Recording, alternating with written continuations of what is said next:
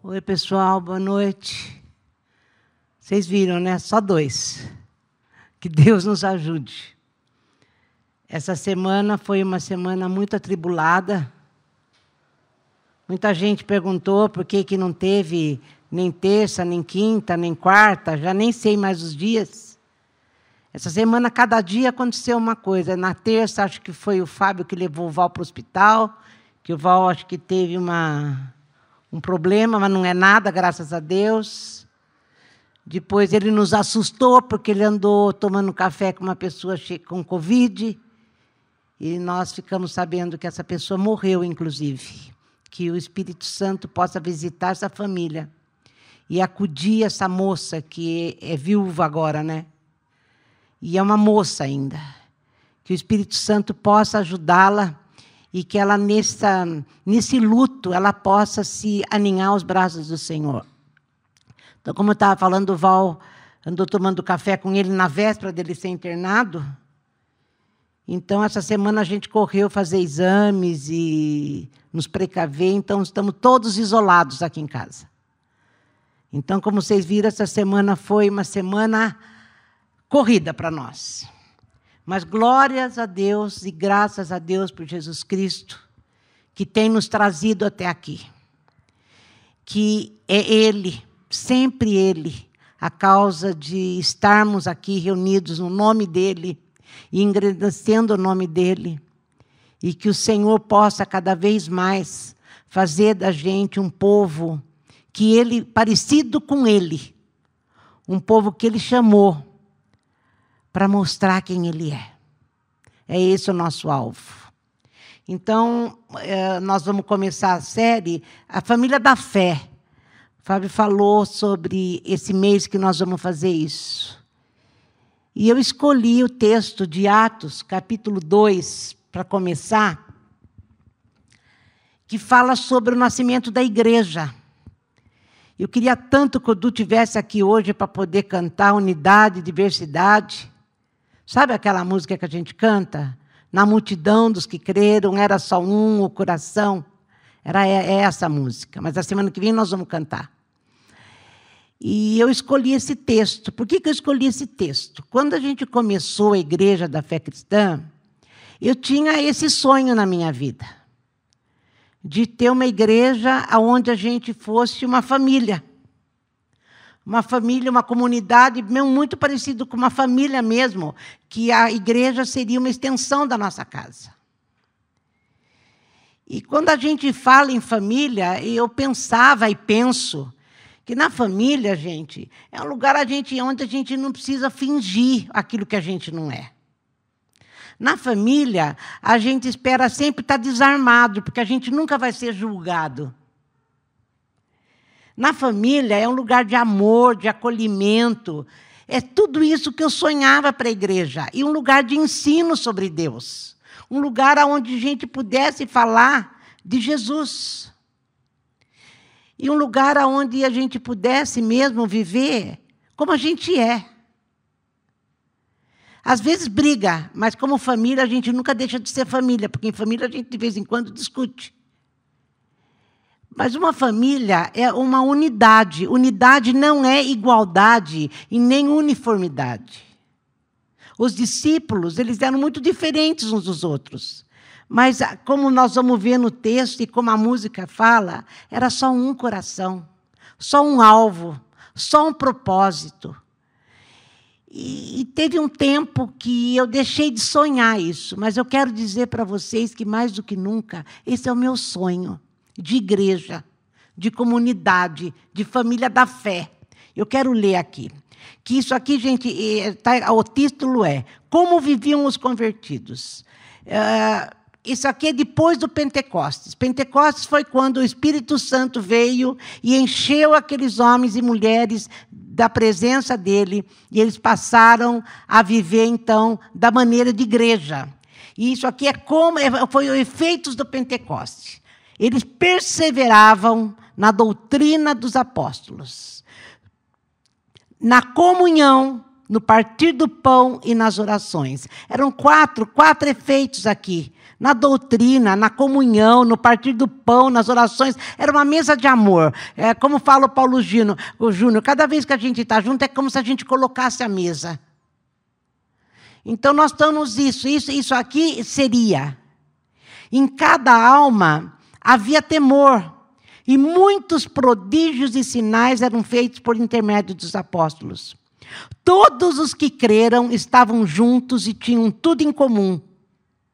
Vendiam as suas propriedades e bens, distribuindo, distribuindo o produto entre todos à medida que alguém tinha necessidade. Diariamente perseveraram unânimes no templo. Naquele tempo eles iam para o templo, mas lá no templo havia sacrifício. Por isso, e eles começaram a entender que eles não faziam mais parte desses sacrifícios. Então, olha no que resultou. Eles, eles iam por tempo todo dia, mas partiam o pão de casa em casa e tomavam as suas refeições com alegria e singeleza de coração. A característica daquela igreja era alegria, singeleza do coração. Eles sentavam juntos, estavam juntos, tinham prazer em estar juntos. Para mim, isso é família da fé. Eu tenho Deus como nosso alvo, como nosso propósito de vida, e em torno disso, nós vamos viver com a maneira que Deus quer que a gente viva. E todo mundo cheio do Espírito Santo, né, gente? Porque sem o Espírito Santo, a gente não vai ser isso. Sem o Espírito Santo, eu vou ser aquilo que aconteceu lá em Adão. Porque para viver tudo isso aqui, eu tenho que me livrar da característica e da tendência de eu querer ser livre, que aconteceu em Gênesis 3 isso. Quando Deus tinha comunhão com Adão, e que Adão era também Eva, Pai, Filho e Espírito Santo também eram uma comunidade, e Adão tinha então comunhão com a, essa comunidade eterna. Mas quando ele quis ser livre, porque foi o que aconteceu, ele o desejo de liberdade, eu quero ser como Deus, eu quero eh, não depender mais dele, então eu quero ser livre, aconteceu ali no Éden. E quando aconteceu, ele quebrou a comunhão que ele tinha. Então, para viver essa igreja, essa família da fé que eu estou lendo aqui, que não é utopia, eu, eu, não pode ser utopia, eu creio que é uma, algo que Deus quer que a gente persiga. Mas para viver isso tudo, eu tenho que me livrar dessa tendência aqui de ser livre. Porque igreja, gente, é um lugar aonde eu vou viver para o outro. Onde eu considero o outro mais importante do que eu aonde o, as armas da igreja é a toalha e a bacia, aonde a gente vai lavar sempre o pé do outro. Isso é que está embutido aqui nesse lugar. E para viver tudo isso, eu tenho que abandonar, então, esse negócio. Eu não posso ser livre. Tem muita gente que quer ser igreja, mas não quer comprometimento. E quem não quer comprometimento não pode fazer parte disso aqui que é maravilhoso. Porque quando eles falam que ele tinha alegria e singeleza de coração, olha o 47. Louvando a Deus e contando com a simpatia de todo o povo. Enquanto isso, acrescentava-lhes o Senhor dia a dia os que iam sendo salvos. Quando o povo via a maneira com que eles viviam, quando o povo via um olhava para o povo da igreja e via que eles eram diferentes deles, que eles se importavam com os outros, que eles amavam uns os outros e que havia alegria no meio deles, em estar juntos, em prestar serviço para o outro, em querer ensinar o outro naquilo que ele tinha de melhor e dar para o outro aquilo que ele podia dar. Quando o povo do mundo olhava isso, era, era olha aí, ó, contava com a simpatia de todo o povo. Era uma igreja simpática. Era algo que atraía a simpatia do povo. A igreja evangélica se tornou um pouco antipática. Não é todo mundo. Fala, aquilo lá é crente, uh, aquilo lá é crente. Não era isso que Deus queria para nós. Deus queria que o mundo visse o povo dele reunido em torno do amor, da comunhão, da unidade, com o mesmo coração, com o mesmo propósito, e, e achasse maravilhoso aquilo. E achando maravilhoso também quisesse viver dessa forma. É isso que está falando esse texto. É isso que está falando esse texto. Mas a gente se tornou é, tão formal, tão cheio de, de, de, de, atos culticos. Não tem que ser assim, tem que ser assado. Não, tem que ser extensão daquilo que nós somos. Extensão da minha casa, é a minha família. Isso adora a Deus. Viver isso aqui é adorar a Deus. Porque o povo não é mais o que eu penso e o que eu quero, mas o que nós pensamos. O Ari fala muito isso. O verbo não sou mais eu quero, é nós queremos, nós somos. Quando eu faço isso, quando eu passo a viver essa maneira maravilhosa aqui, realmente uma família, como ela deve ser, eu adoro a Deus, nós adoramos a Deus. Porque, olha, louvando, a, eles iam de casa em casa, tomavam as refeições com alegria e sincereza do coração, louvando a Deus e contando com a simpatia. E daí havia, havia acréscimo da igreja. Então, gente, nós estamos perdendo muito é, com essa pandemia, porque nós não podemos estar juntos fisicamente. Mas se nós somos esse povo, se a gente quer realmente ser a igreja, ter compromisso um com o outro, nós estamos juntos na alma, no coração e no propósito. Isso tem que acontecer. Isso tem que ser. O Ney me mandou uma, um artigo muito bom. Que a pandemia eh, vai, só vai ficar no nosso meio quem realmente pertence ao povo de Deus. Não ao povo de Deus, porque não. não sim, é porque quer compromisso, quer comprometimento. Eu te amo, você me ama e vamos andar juntos. Vamos andar juntos. Para isso, cheio do Espírito Santo. E tanto é, gente, que a gente não pode viver só. Vamos lá para João capítulo 17.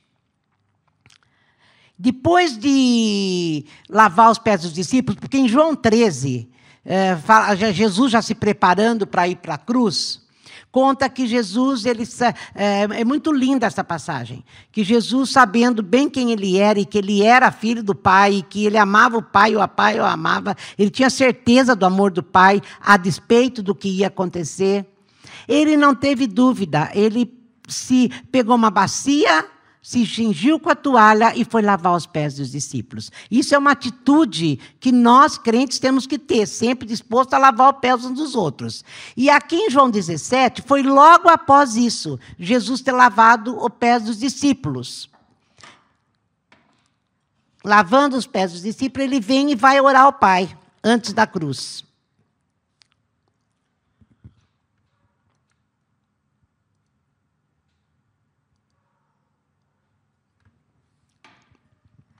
E aqui no João 17, versículo 11 até o 26.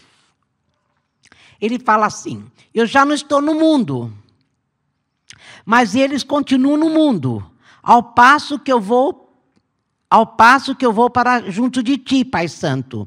Guardas em teu nome que me destes para que eles sejam um assim como nós. Ele, ele falava sempre: Eu sou eu em ti, tu em mim, nós somos um, nós temos, nós somos uma unidade, uma comunidade, que foi exatamente aquilo que eu falei lá em Gênesis. Adão tinha isso, ele tinha essa comunhão com a Trindade. E, e Jesus está falando isso, e ele começa a orar ao Pai por nós. Por que, que ele ora? Para a gente conseguir manter a unidade para a gente conseguir viver aquela igreja lá que eu acabei de ler em Atos para que a gente não perca essa unidade. Olha, guardas em teu nome que me deste para que eles sejam um assim como nós. Porque quando eu estava com eles, guardava-os no teu nome que me deste e protegi-os, e nenhum deles se perdeu, exceto o filho da perdição, para que se cumprisse a escritura. Mas agora eu vou para junto de ti e isso eu ainda estou no mundo para que eles tenham o meu gozo completo em si mesmo. Eu lhes tenho dado a tua palavra, e o mundo os odiou, porque eles não são do mundo, como também eu não sou.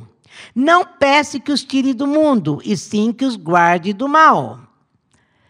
Eles não são do mundo, como também eu não sou. Santifica-os na verdade, a tua palavra é verdade. Assim como tu me enviaste ao mundo, também os enviei ao mundo. E a favor deles, eu me santifico a mim mesmo para que eles sejam eles também sejam santificados na verdade. Não rogo somente por esses, mas também por aqueles que vierem a crer em mim por intermédio da sua palavra. Ele não estava orando só pelos discípulos, ele estava orando por nós. Igreja da Fé Cristã, dois mil anos depois. ele está falando de, da gente conseguir a unidade, a fim de que todos sejam um. Olha aqui, gente, ele, a oração de Jesus era exatamente essa. Pai, ajuda-os, ajuda-os a manter a unidade.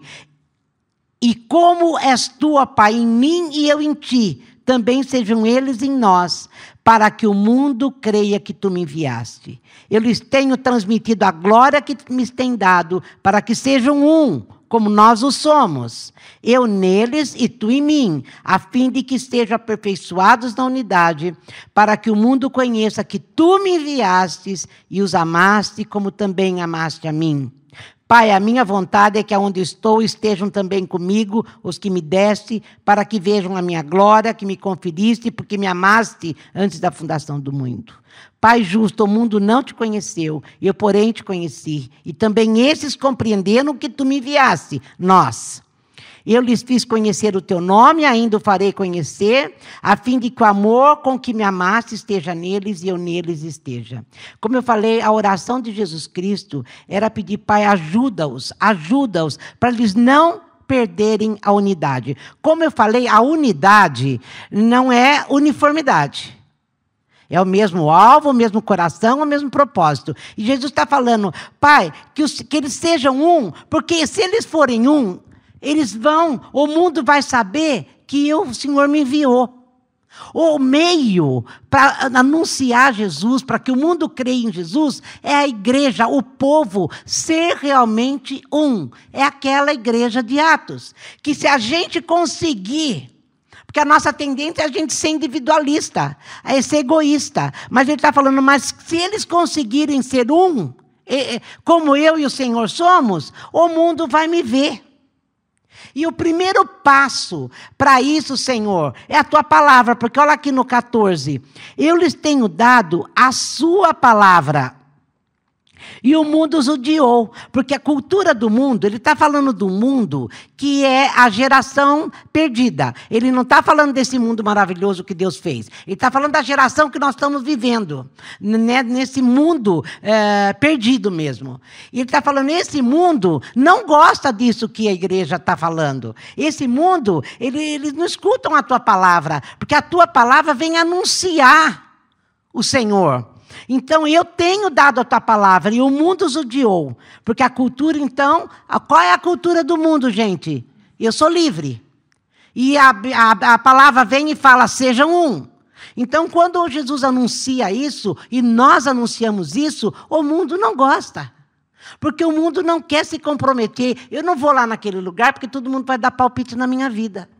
Eu não vou andar com eles porque eles vão querer saber o que é que está acontecendo. Mas igreja é isso. Família é isso. Sempre um preocupado com o outro. Então ele está falando que o mundo, a cultura do mundo não é assim. A cultura é individualista. Mas eles não, olha, eu não peço que os tire do mundo, sim que os guarde do mal. Nós temos oh, dois inimigos aqui nesse texto. Um é o mundo que não vai gostar porque ele a, a, mentalidade do mundo é cada vez mais eu me basto, eu sou dono da minha vida, eu quero resolver meus próprios problemas. Esse é o primeiro inimigo. E o segundo inimigo que ele está falando aqui é, é o diabo, é o maligno. Porque o diabo, ele não vai gostar também da unidade. O diabo também faz tudo para dividir. O diabo planta pessoas na igreja para dividir a igreja. O diabo usa isso, porque quando nós somos juntos, nós somos fortes. Quando nós somos juntos, Jesus é glorificado. Quando nós estamos juntos, nós anunciamos Jesus para o mundo. E o diabo não quer isso. Porque Jesus não falou lá, enquanto eles forem um, vão, vão saber que o Senhor me enviou. O fim da unidade, o fim da igreja, a finalidade, o propósito é anunciar que Jesus é Jesus. Que o Pai trouxe Jesus para nós e nos salvou. Esse é o nosso propósito. E o mundo vai conhecer não é pelo que falamos, mas é pelo que vivemos.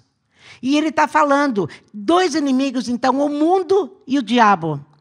Olha, eu não rogo por esses, ou eu rogo por aqueles que vão vir também, que somos nós, por intermédio da Sua palavra. A palavra de Deus, gente, vai mostrar para nós tudo aquilo que nós temos que fazer ou ser, não é fazer, é ser para poder viver isso. Para poder viver o propósito de Deus nas nossas vidas. E qual é o propósito de Deus na nossa vida? Anunciar Jesus Cristo. Porque aqui, gente, família de Deus é onde o reino de Deus se manifesta. Nós queremos ser família. Nós queremos, é, fomos chamados para sermos filhos de Deus, onde o reino de Deus se manifesta, para que todo mundo veja o que é um povo que começou lá no Egito. Deus separou, já falando de nós. Eu tiro-os do mundo, tirou do Egito. E vou levá-los para a terra prometida, eu vou levá-los para a minha presença. O que é viver no reino de Deus? Para a gente poder voltar para casa. E juntos a gente consegue. Tem um provérbio que fala: é, se você quiser, como é que é? Se você quiser chegar rápido, vá sozinho. Mas se você quiser chegar longe, vá junto. Isso é uma coisa que a gente devia pensar bastante. Juntos nós vamos conseguir chegar lá. E como família, a gente tem que lutar por isso. E, Começa dentro da sua casa, porque se você não tem unidade com mulher, com marido, com filhos, com amigos, nós também não, você não vai ter na igreja. A comunidade de Deus começa em casa e se estende para a igreja. Agora, gente, nós somos chamados para viver isso fora do templo. Não tem nada a ver com as cadeiras que estão amontoadas, com o lugar que nós estamos. Igreja é o que a gente vive fora daqui. É o que a gente vive, esse propósito de Deus, para que Jesus seja, o mundo creia que tu me enviaste. A fim de que todos sejam um. Esse é o meio, esse é o meio. tu, és tu, ó Pai, em mim e eu em ti também sejam eles em nós, para que o mundo creia que tu me enviaste. Gente, é muito lindo isso. É muito lindo isso. Mas eu volto a dizer: a, a, a igreja tem que ser a extensão da sua casa. A igreja é a extensão da sua casa, é aquilo que você planeja fazer quando você vive. Eu quero formar uma família, eu quero ter filhos, eu quero que essa comunidade que começou na minha casa se estenda também para a igreja. Na família, a gente serve o outro. Na família, a gente tem prazer em estar com o outro. Na família, a gente esquece de que a gente quer ser livre. Porque se você quiser ser livre, é melhor você nunca casar. Se você quiser ser livre, você nunca é, escolha viver perto de alguém. Porque sempre será a tua vontade, o teu desejo. E a palavra de Deus e o reino de Deus é diferente. É sempre o desejo do outro e a vontade do outro. Que Deus nos ajude. Que Deus nos ajude a perseguir isso.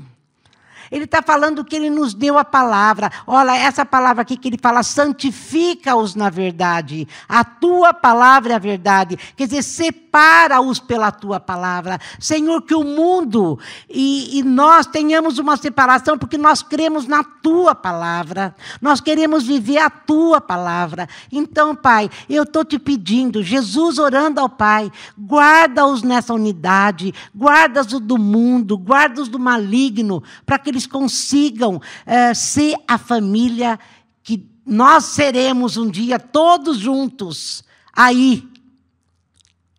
Aí onde está o Pai, o Filho e nós agora aqui com o Espírito Santo em nós. Mas isso só foi possível, gente. A igreja, quando a gente canta aquela música, é, na, na, na multidão dos que creram, era só um coração, e formou a igreja do novo. A música original fala de novo, eu até escutei ela hoje. Mas é do novo, é a igreja de Jesus, a família de Jesus Cristo. A família de Jesus Cristo, que nós da igreja da fé cristã a gente possa perseguir isso. Aí isso vai adorar a Deus. Isso é uma igreja que adora, um povo que vive aquilo que Deus planejou para nós. E o que, que Deus planejou para nós? Família da fé. Que eles sejam um, que eles sejam um, como nós somos, Pai. Esse era o projeto de Jesus Cristo para nós. Esse é o projeto de Deus para nós. Que a gente seja mesmo um povo separado, escolhido, para levar o nome de Deus. E a maneira de Deus é que sejamos família. Uma família que acolhe, uma família que serve, uma, uma família que ensina, uma família que adora, uma família que sabe ser família. Que sabe ser família. Quando a gente tem uma família, marido, mulher, filhos, é só treinamento para fazermos parte da grande família de Deus. Da grande família de Deus. Que Deus nos ajude, que o Espírito Santo nos guie, que o Espírito Santo em todo o tempo venha encher nosso coração daquela alegria que nós vemos lá em Atos. Eles tinham muita alegria em estar juntos. Muita alegria em estar juntos. Era uma igreja simpática, que tinha empatia por todos, inclusive pelo mundo perdido. Pelo mundo perdido. Nós temos que parar, parar dessa maneira de querer achar que só nós temos certo, só nós estamos certos. Existem igrejas que servem de outro jeito.